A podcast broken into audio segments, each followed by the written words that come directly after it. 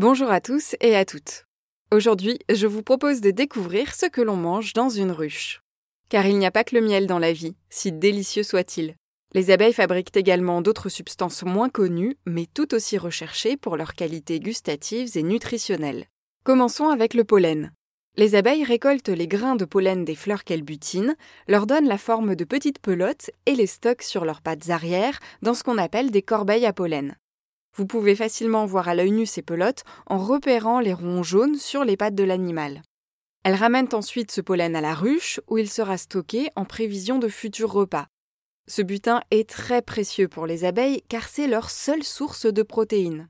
Ces pelotes sont proposées à la consommation humaine en raison de leurs vertus antioxydantes et dynamisantes notamment.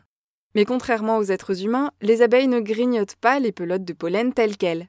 Les ouvrières les mélangent avec leur salive, les tassent dans des alvéoles qu'elles ferment ensuite de manière hermétique. Les substances contenues dans la salive de ces abeilles entraînent la fermentation des pelotes de pollen.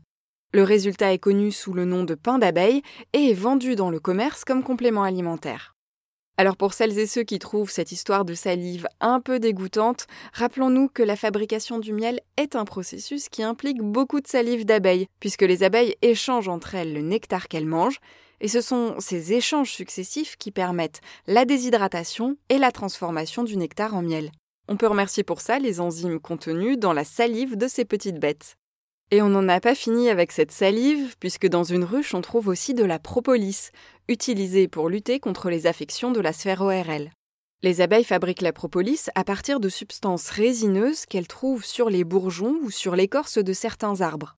Là encore, elles mélangent cette substance avec de la salive, mais aussi de la cire, et s'en servent comme d'un mortier pour entretenir la ruche et comme produit aseptisant pour éviter le développement des germes dans les alvéoles. Reste la gelée royale. Elle est fabriquée par les abeilles dites nourrices et donnée à toutes les larves leurs trois premiers jours et à la reine pendant toute sa vie. Ce complément alimentaire est le plus cher des produits de la ruche, puisqu'une gelée royale française et bio peut coûter plus de 2000 euros le kilo.